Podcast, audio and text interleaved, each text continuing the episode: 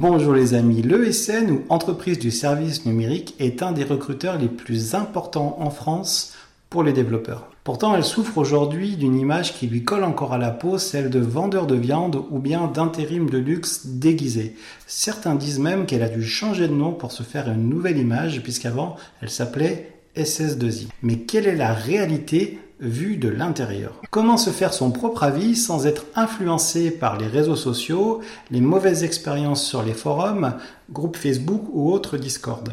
Intégrer une ESN, c'est également pouvoir profiter d'un cadre dans lequel il est possible de s'épanouir et grandir auprès de profils hautement qualifiés. Par ces temps de crise, il serait vraiment dommage de se fermer des portes sur un a priori sans avoir un réel retour terrain dénué de tout buzzword et sans langue de bois.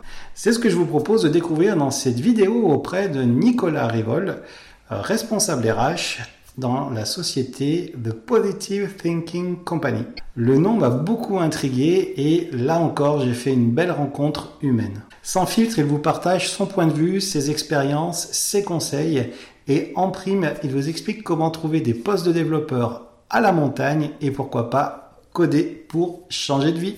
Regardez cette vidéo jusqu'à la fin et partagez ensuite votre expérience ou vos questions en commentaire juste en dessous, j'y répondrai avec plaisir. Peut-être que vous allez aimer cette vidéo, partagez-la et activez la cloche de notification pour être averti des prochaines sorties de vidéos. Inscrivez-vous également, je mets le lien dans la description, à la newsletter. Vous aurez du contenu que vous n'avez pas forcément sur la chaîne YouTube et vous participerez ainsi à l'aventure de coder pour changer de vie. Vous êtes prêts? C'est parti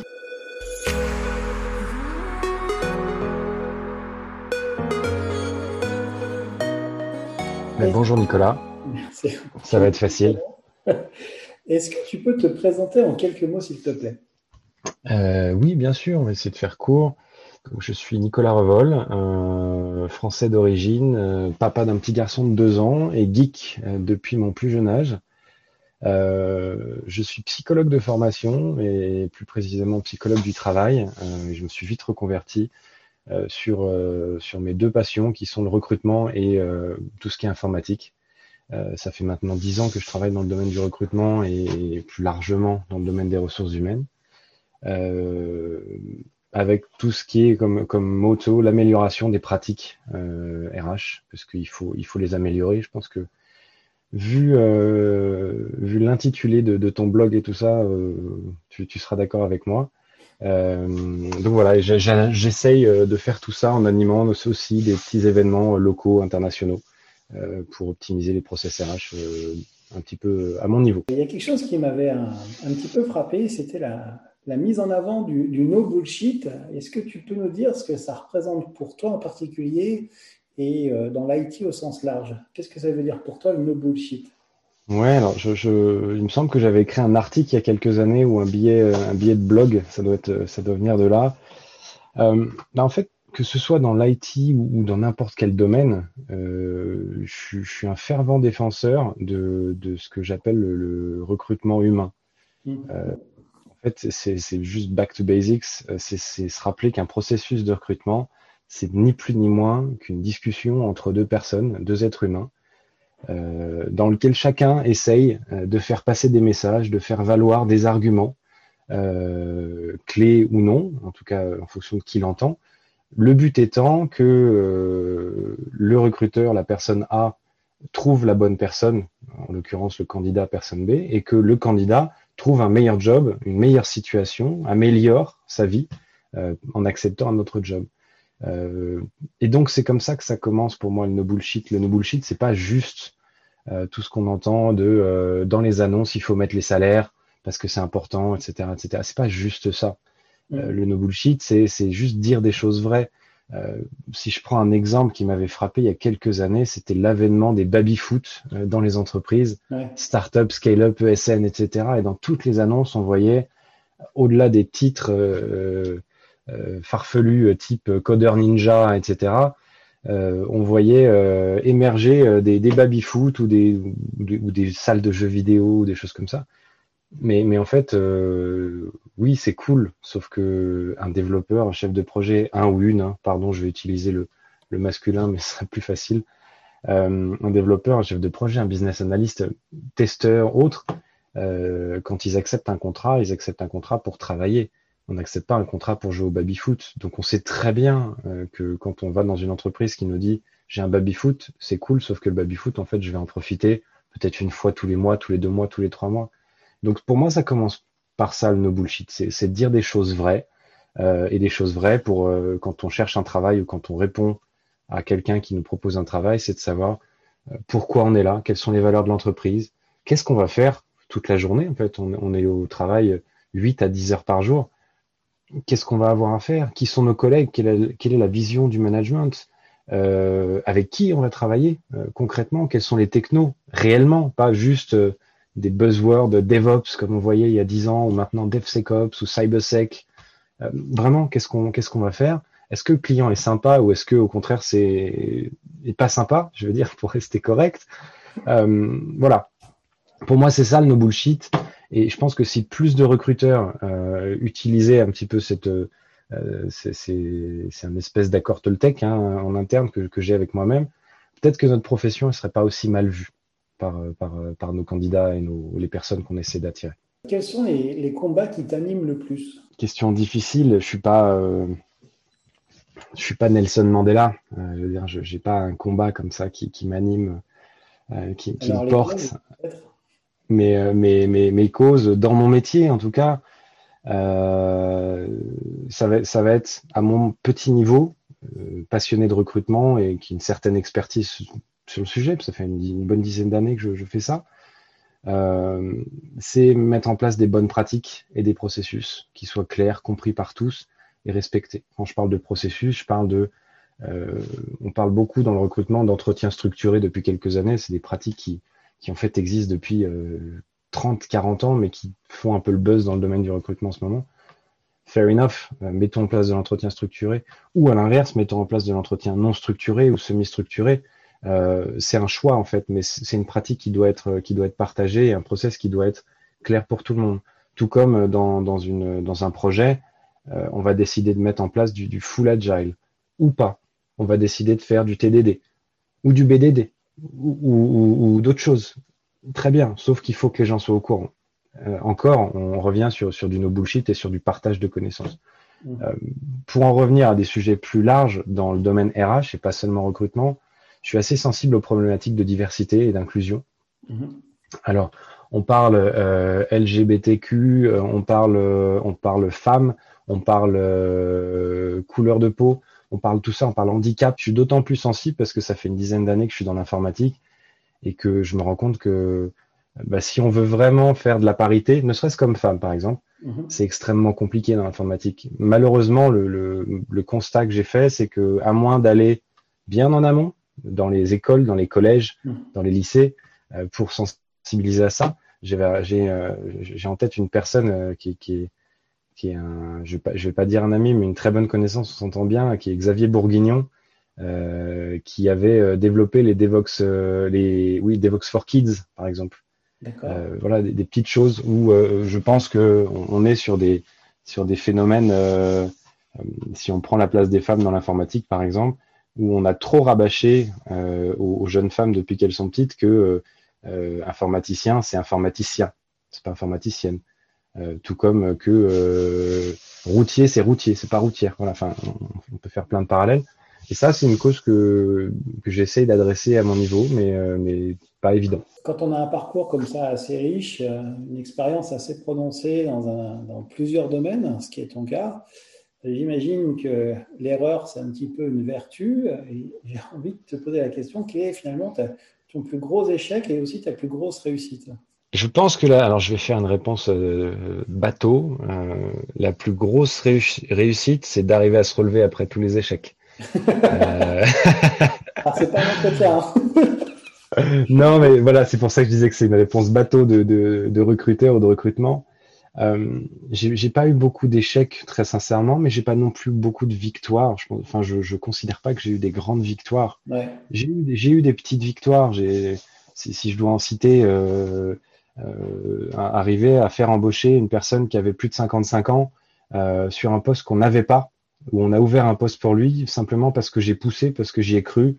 Et j'ai dit, lui, c'est quelqu'un de valeur et il nous le faut. peu importe qu'on n'ait pas la mission aujourd'hui, il nous le faut parce qu'il va nous apporter des grandes choses. Et ça a été le cas. Voilà, des, petites choses comme ça, arriver à pousser pour que on fasse un partenariat avec une, une, association. Alors moi, je suis en Suisse, hein. euh, donc une association euh, suisse qui aide euh, à la reprofessionnalisation des personnes réfugiées politiques, de guerre, etc. Et donc, on a pu, ça n'a pas avancé au final puisqu'on n'a pas embauché en, contrat fixe la personne, mais on a quand même donné la chance à un, un réfugié de guerre pendant six mois qui a travaillé avec nous, qu'on a fait monter en compétence sur des sujets plutôt fonctionnel, puisque c'était sur du robot process automation, des choses comme ça. Mm. Donc c'est des petites victoires, mais c'est toujours euh, en, accompagnement, en accompagnant les gens, en accompagnant l'entreprise, dans une démarche un petit peu de, toujours faire évoluer les, les mœurs mm. euh, de l'équipe, de l'entreprise, et c'est toujours du collectif surtout. C'est jamais moi tout seul.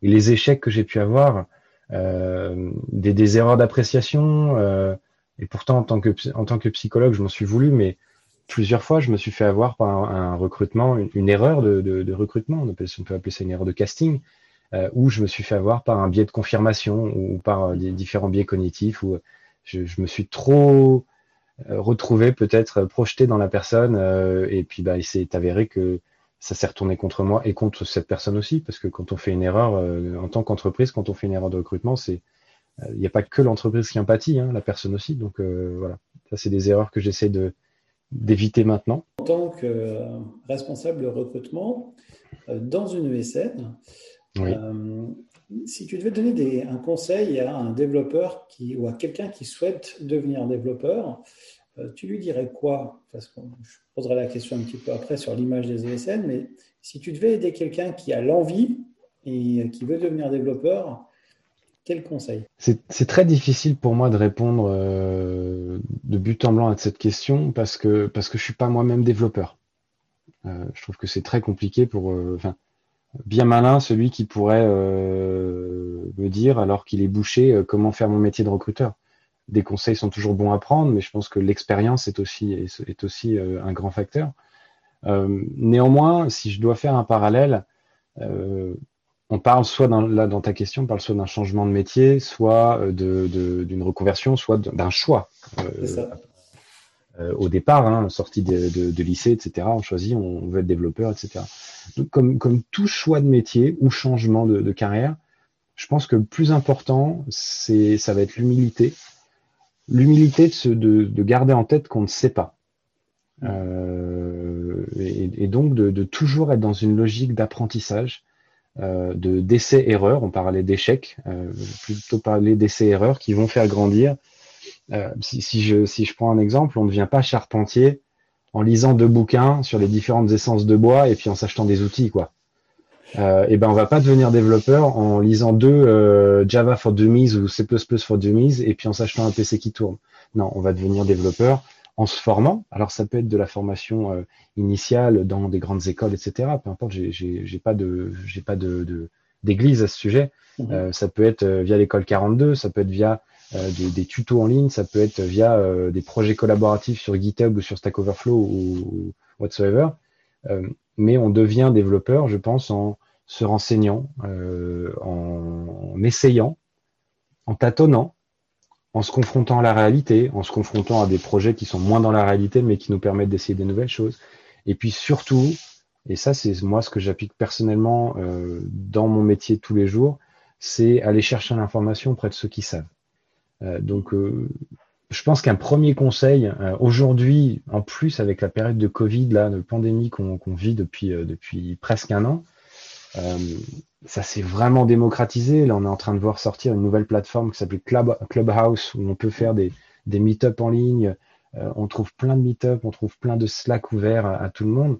Quelqu'un qui veut, euh, qui veut prendre des infos pour être développeur, il a pléthore de plateformes pour peu que cette personne soit humble et ouverte à, recevoir les informations, euh, pour aller voir les sachants, sans même parler hein, des gros événements comme les Devox, les Tech Days ou autres dans, lequel on a des, pontes du, du, domaine, mais euh, faire une ou deux euh, conférences par mois ou meet-up par mois, gratos en plus, euh, je pense que ça, peut aider beaucoup, puis oser, poser oser poser des questions. toi, quand tu reçois un candidat en ESN, tu, parlais, tu disais mhm. que tu n'avais pas de, paroisse ou d'église par rapport à, l'école.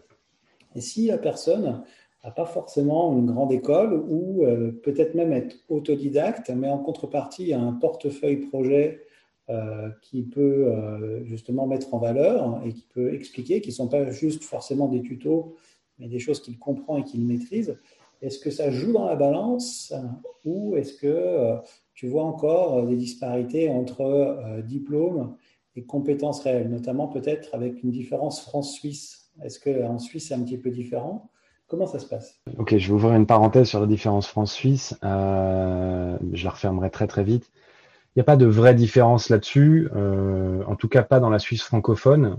Mmh. Suisse, Suisse germanophone, je ne pourrais pas dire parce que je je ne vais pas trop de ce côté-là. On n'a pas trop d'activité aujourd'hui, malheureusement. Euh, mais la, parenthèse que je peux faire côté suisse, euh, qui ouvre quand même beaucoup plus le champ des possibles, c'est que euh, le nombre de formations en informatique en Suisse est très très limité. Hmm. Là où en France, on va avoir les universités, mais on va aussi avoir les, les grandes écoles, Supinfo, Epitech, Epita, etc., etc euh, où euh, il, sort des centaines ou des milliers d'ingénieurs ou de masters informatiques chaque année. En Suisse, ça va être très limité. C'est un petit pays, hein, c'est 8 millions d'habitants, 8 entre 8 et 10 millions d'habitants, il ne faut pas l'oublier. Donc, euh, il y a le PFL, le TZH, donc qui est la même chose, l'école de, Zurich. Il y a des, des, HES, donc haute école spécialisée, haute école de gestion aussi, qui ont des parcours informatiques mais ça, va rester quand même très limité. Quand on voit le nombre de multinationales qui, sont en Suisse ou même dans de grosses entreprises ou de moyennes entreprises, on sait qu'il euh, y a un delta énorme entre les besoins, la main-d'œuvre locale. Donc de toute façon, il faut s'ouvrir euh, à un petit peu partout. Euh, si à ça tu ajoutes la difficulté d'obtenir des permis de travail pour travailler en Suisse, de toute façon, donc il faut être un petit peu plus ouvert sur les diplômes, sur les choses comme ça. Je ferme la parenthèse sur la Suisse, mais je vais prendre le sujet plus au global. Euh, pour moi, alors, je vais faire deux réponses. Ma réponse personnelle, c'est que je donne autant d'importance au diplôme qu'au projet perso, qu'aux expériences professionnelles. Quand je dis projet, perso, c'est euh, un repos sur GitHub ou euh, choses comme ça. C'est des projets, c'est pour quelqu'un qui va faire plus de du UX, c'est un book, c'est quelqu'un qui va être plus développeur web, c'est montrer des, sites web ou des applis qu'il ou elle a développé, etc. Après, bien évidemment, il faut comparer ce qui est comparable. Si je compare euh, et pardon pour le terme comparé, mais quand on évalue deux candidatures, on compare. Hein. Euh, si je compare une personne qui a 24 ans euh, et qui, qui, qui, sort un petit peu d'études ou de, de, formation autodidacte, et une personne qui en a 35, mm. bah, je vais peut-être plus mettre, l'accent sur ce que la personne de 24 ans a appris et, et, a appris à apprendre plutôt que celle qui a 35, euh, où je vais plus essayer de mettre l'accent sur ce qu'elle a fait. Ce qui est logique et heureusement. Euh, le plus gros souci pour, pour tous ceux qui, comme moi, travaillent en ESN, euh, et c'est pas pour critiquer les ESN, c'est on est dépendant de clients. On fait pas nos propres logiciels, c'est pas nous qui travaillons pour nous. Enfin, si, en l'occurrence, on le fait aussi parce qu'on arrive à faire des applications pour nous qu'on mm. propose aussi à nos clients. Mais dans 80%, voire plus des cas, on recrute pour des clients qui nous demandent des compétences. D'accord?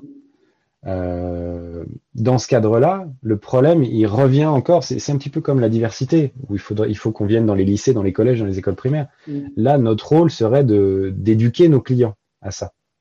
Mm. Sauf que si je reprends ma casquette de psychologue, mm. euh, que j'ai laissée il y a quelques temps, mais que j'utilise encore de, temps en temps, euh, on, on, est, euh, on est confronté à deux biais, là, dans ce cadre-là, qui sont un mix entre le biais de projection et le biais de confirmation. Je donne un exemple tout simple. J'ai un client, c'est une assurance, c'est une banque, c'est une horlogerie, c'est autre. Le chef de projet a besoin de deux devs, euh, Java, Angular, du full stack, euh, du, classique. le chef de projet en question, il sort d'une grande, une grande école française, Epitech, Epita, peu importe, je ne les connais pas tous. Le biais de projection va faire qu'il va se dire que si moi, j'ai été satisfait de ma formation dans cette école et si j'ai réussi à ce poste-là, je vais être plus tenté d'aller vers des gens qui ont fait cette école-là. Hmm. Et ensuite, le biais de confirmation lors des entretiens va faire qu'il va poser des questions qui vont aller dans ce sens-là. Donc, il faudrait rééduquer tous ces clients, euh, tous ces clients à ça. Le jour, à l'inverse, où on a, on trouve un, Vous avez pas, on n'a pas le même problème dans les startups. Quand on bosse avec des startups, avec des gens qui sont plus des autodidactes ou qui ont vu plein de choses et qui ne sont pas du tout de ce métier-là, euh, ils vont plus être dans le concret, dans OK, on va faire un test technique, ou on va faire une vraie discussion technique, ou on va faire un use case, ou on va faire une journée d'intégration, de, de, de tests. Euh, et, et, on va moins se focaliser sur les diplômes. Quand on est face à des gens qui sont sortis de grandes écoles, etc., là, oui, on a ce, ce biais de projection. Mmh. Euh, pour, pour la petite histoire, euh, il y a quelques années, j'ai recruté une personne qui avait plusieurs années d'expérience dans le métier qu'on cherchait. Hein, donc voilà, c'est pas vraiment une reconversion, euh, mais qui en fait n'avait aucun diplôme. Parce que initialement, c'était un, un ébéniste qui s'était reconverti, mais il, il s'était reconverti chez un client final. Et ça, c'est une toute autre logique. Se reconvertir via une société de service, c'est difficile, très honnêtement. Je pense que c'est très difficile et toutes ne proposent pas de le faire. En général, quand ça va pas, quelqu'un le dit, et quand ça va, les gens le disent un peu moins. Donc on a l'impression que rien ne va. Euh, L'effet TripAdvisor. C'est un petit peu ça pour l'image des ESN. Euh, il y a du bon, du mauvais, mais comme partout, j'ai envie de dire, en tout cas, c'est pour avoir fait plusieurs ESN et des grands groupes, c'est un petit peu le sentiment que j'ai. Euh, et euh, je vois beaucoup de personnes qui se plaignent. Quel est, toi, ton point de vue par rapport à l'image des ESN en France? Et est-ce que c'est justifié? Il y a toujours la notion un petit peu de boucherie, etc. Mais moi, je suis totalement d'accord avec ce que tu dis. Il y a, ce qui fait le marché, ce n'est pas le SN, c'est le client. Et à travers ça, c'est quelle est euh, la possibilité de faire le meilleur trait d'union entre le candidat et le client pour que ça marche dans la durée. C'est un peu cette image-là que j'ai. Est-ce que, euh, est-ce que tu crois que les ESN souffrent de cette image-là et est-ce qu'elle est en train de changer? Alors moi, je fais en sorte d'y participer. C'est d'ailleurs pour ça que j'étais vraiment enchanté euh, de, cette proposition de discussion, parce que j'ose espérer qu'à mon petit niveau, à nouveau, ça pourra peut-être donner un petit peu de, petite prise de conscience. Euh, mais je pense que l'effet TripAdvisor, c'est l'effet de groupe hein, aussi, euh, où on va tirer euh, on va tirer à boulet rouge sur une société et puis tout le monde va rentrer dans la brèche. C'est ce qu'on voit d'autant plus avec les réseaux sociaux où euh, mm. tout le monde peut dire tout et n'importe quoi sous couvert d'anonymat et donc ça devient, euh, pour le coup, vraiment n'importe quoi. Je pense qu'il y a du travail pour améliorer l'image. Je pense qu'il y a beaucoup de gens qui font des choses très bien. J'ose espérer que les, bah, tes lecteurs, enfin les gens qui vont écouter, savent aussi faire, ne pas faire une généralité de quelques mauvaises expériences. Mm. Maintenant, si, on revient un petit peu à, la, au début de ta question, euh, je ne sais pas trop quoi en penser parce que l'image des ESN, est-ce qu'il y a vraiment une image pour toutes les ESN J'espère pas. J'espère pas.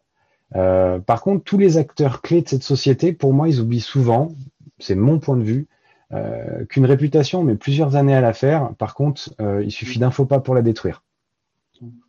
J'ai plein d'exemples, j'ai même encore les noms en tête de, sociétés, de grands groupes, hein, très très grands groupes français, où un recruteur a, fait euh, péter un plomb, hein, en fait, euh, clairement, euh, laisser un, mail en disant j'ai une candidate qui m'a montré un mail, le recruteur lui avait dit, alors qu'elle avait refusé une proposition, de toute façon, vu, vu votre poids, vous feriez mieux de régler d'abord vos problèmes avant de. Enfin, des, ah choses comme ça. J'en ai plein des images comme ça, des, des, gens qui, qui, sont revenus. Et comme je le dis, on a des Slack. Moi, je suis sur un Slack de, de, avec plein de recruteurs qui s'appelle Recruiters Kitchen je les, je les salue parce que c'est un super boulot.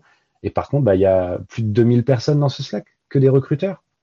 Donc, euh, je, te laisse imaginer que quand il y en a un qui fait un faux pas, tout le monde le sait déjà. Enfin, et côté candidat, on le sait que c'est pareil parce que les communautés de dev, elles sont encore plus grosses. Mais pour en revenir, pour moi, c'est une responsabilité collective, à nouveau. Euh, les clients, ils ont en premier lieu la responsabilité. Mais en même temps, c'est eux qui payent, donc on va pas leur taper dessus non plus. voilà. Mais les clients prennent maintenant les ESN pour des boîtes d'intérim IT. J'ai rien contre les boîtes d'intérim, mais c'est pas le même métier. Mm. Euh, et donc ils, prennent pour pour des vendeurs de viande parce qu'ils ont eu l'image de vendeurs de viande, donc ils disent c'est bon, c'est des vendeurs de viande. Mm. Ok?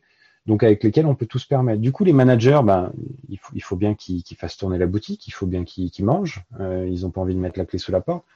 Donc ils mettent leur pression, la pression à leurs équipes pour vendre plus.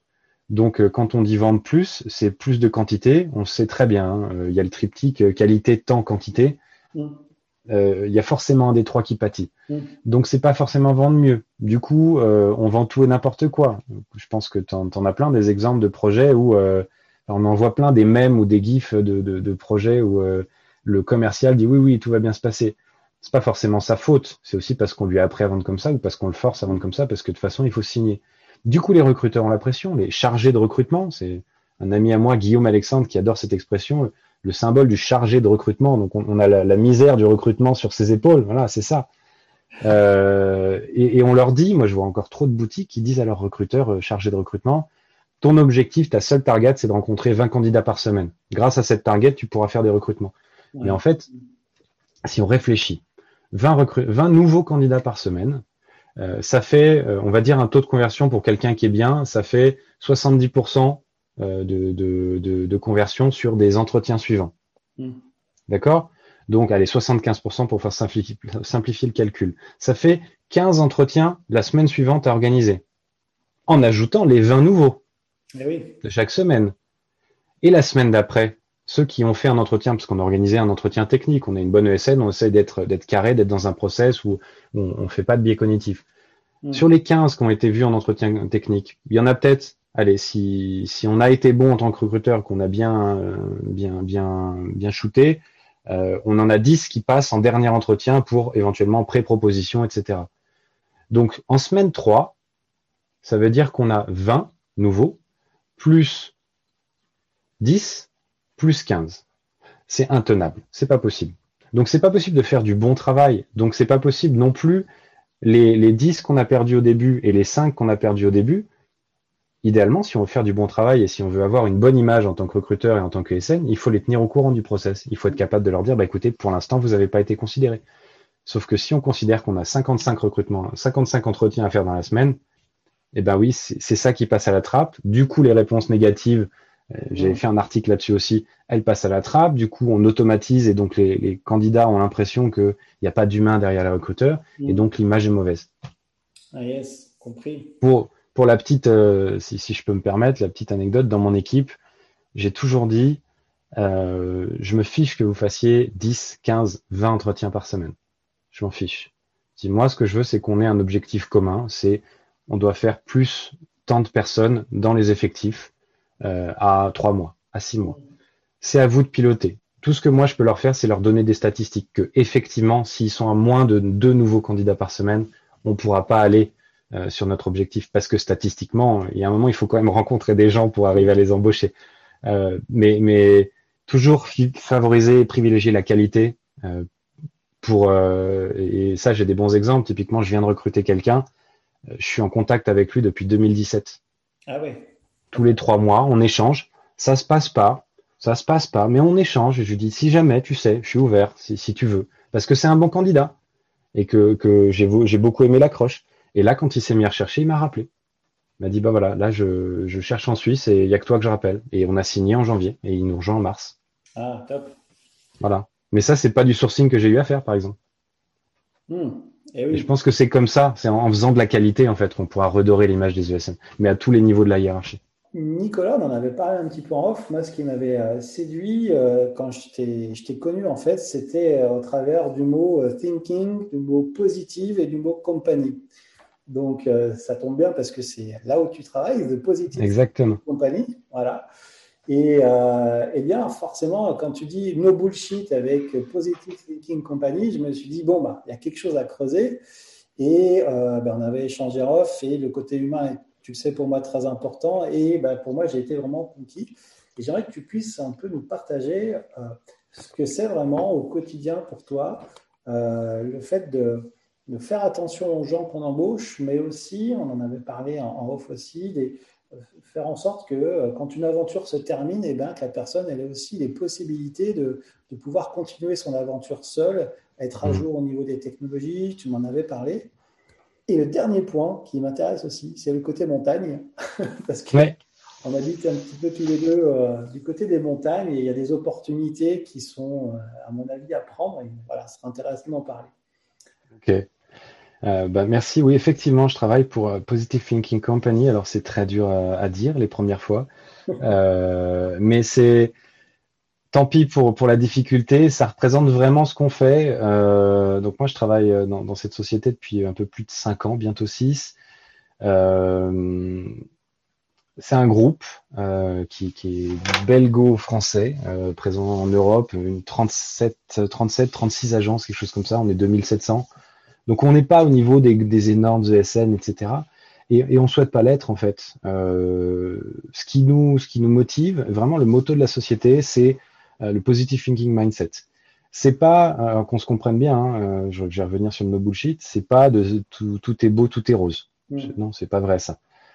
c'est plutôt de se dire, on va prendre le positif de toutes les situations et on va avancer ensemble.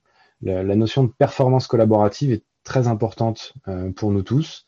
Euh, et, et, trouver des solutions. Alors toutes les ESN et toutes les sociétés de services vont dire on est là pour trouver des solutions. Oui, parfois on n'y arrive pas.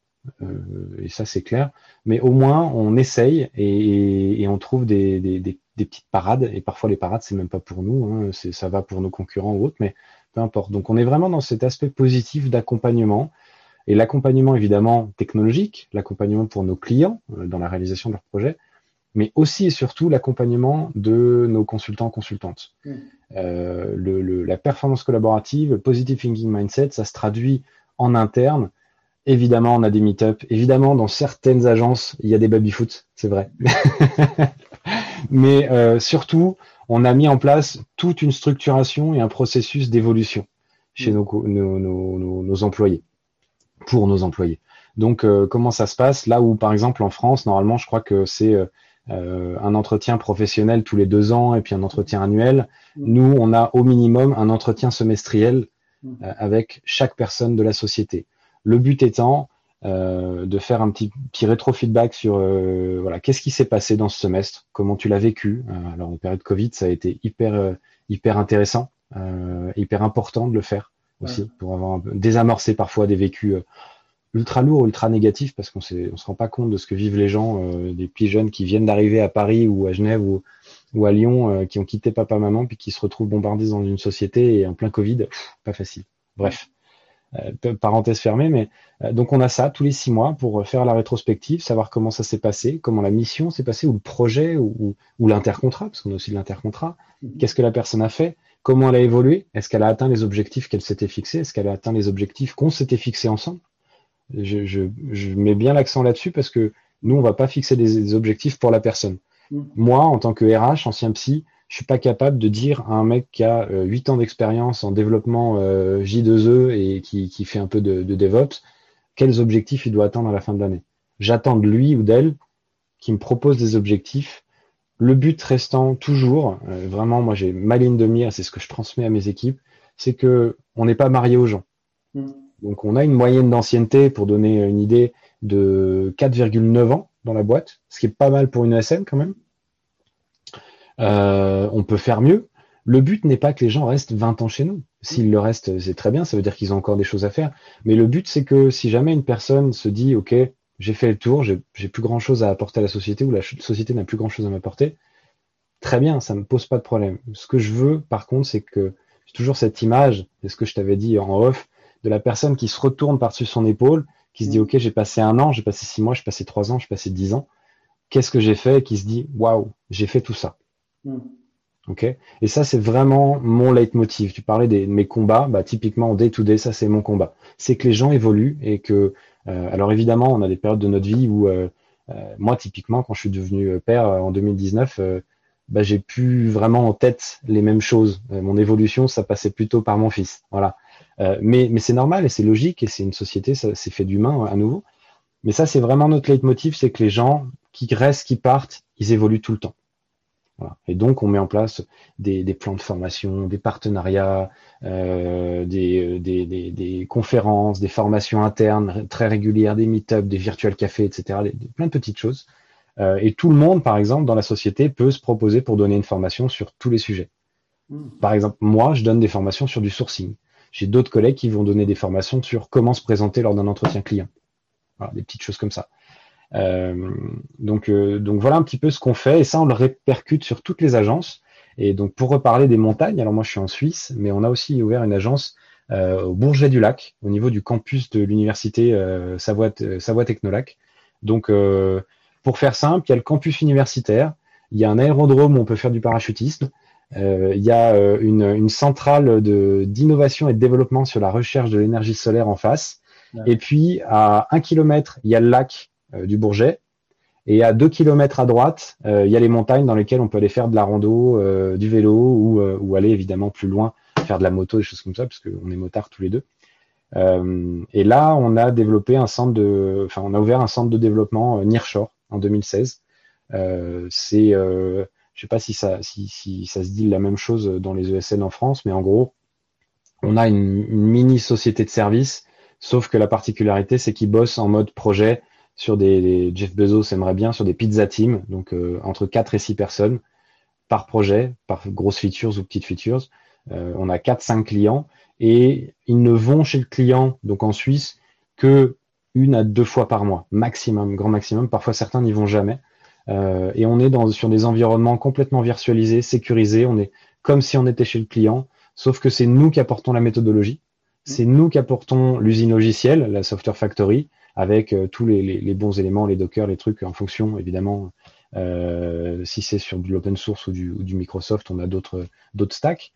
Et on a remis encore cette, cette chaîne d'évolution avec des équipes de 4-5 personnes, du rétro-feedback. On, on, a mis en place de l'holacratie aussi en interne, euh, où on va pouvoir euh, chaque année se dire, OK, voilà ce, qui, ce que j'ai trouvé bien, voilà ce que j'ai trouvé moins bien, voilà comment on pourrait s'améliorer tous ensemble, etc.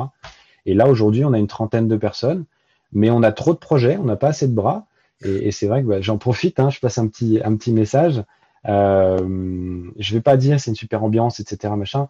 Euh, c'est un changement de vie souvent. On a des Parisiens qui nous ont rejoints, on a des Toulousains, des Bordelais, euh, des Lillois, des Lyonnais, des Grenoblois. Ça fait un petit peu moins loin, mais c'est euh, c'est une super expérience pour quelqu'un qui voudrait être un petit peu en mode éditeur de logiciel, puisqu'on est vraiment sur des sur des équipes soudées qui restent en interne et qui font du, du boulot tech, mais qui voient des clients internationaux. Hein. Enfin, on a une grande montre, une grande marque de montres ultra connue que je ne peux pas citer, euh, on a des banques privées, on a des assurances, on a euh, des organisations internationales comme la Croix-Rouge ou la Fédération internationale de l'automobile. Euh, et on a des postes ouverts. Et malheureusement, c'est vrai que le Bourget du Lac, quand on connaît pas, ça peut faire peur, mais c'est une super région. Et tout ça, bah, pareil, avec de l'évolution, des trainings, etc. Et vous pouvez faire du planeur radiocommandé au CNOS et du planeur grandeur aussi. Oui. super. Et on a, on a tous les, tous les, oui, on a, on a tout aussi. Euh, à proximité, évidemment, je parlais de parachutisme, mais on a aussi le parapente, euh, on a le planeur, euh, on a euh, on a donc le, jet ski, le wakeboard. Oui, on, on, a les stations de ski, puisqu'on n'est même pas à une heure de, de, Courchevel, tout ça, depuis, depuis Chambéry. Donc, ouais, c'est pas mal. C'est vraiment pas mal. Top. Bon, écoute, je crois qu'on a fait un petit peu tout le tour. Merci beaucoup, Super. Merci à toi. Et pour ta franchise et euh, pour une image, à mon avis, euh, terrain euh, de ce que peut être une ESN en 2021. Et voilà, je trouvais ça très intéressant. Je te dis à bientôt. à bientôt et avec plaisir si tes abonnés veulent échanger avec moi en live, sans problème, je suis ouvert. Eh ben, je mettrai les liens, pas de souci. Super. Ciao, Nicolas. Salut. Et voilà, j'espère que vous avez passé un bon moment en compagnie des deux Nicolas. Merci beaucoup Nicolas, c'était vraiment très sympa. On a appris beaucoup de choses et j'espère que bah, la plupart des gens, en tout cas ceux qui font partie de la communauté, auront un œil un petit peu différent de ce que sont les ESN et pourront s'ouvrir également d'autres opportunités. En parlant d'opportunités, si vous souhaitez devenir développeur, vous êtes dans une phase d'apprentissage, vous pouvez accéder gratuitement au guide d'un ami pour démarrer une carrière de développeur en six étapes. Et si vous êtes tout débutant, vous pouvez également vous initier au premier pilier de la programmation euh, en suivant tout simplement une recette de cuisine. C'est un format innovant, je vous invite à le découvrir. Je mets également tous les liens en commentaire.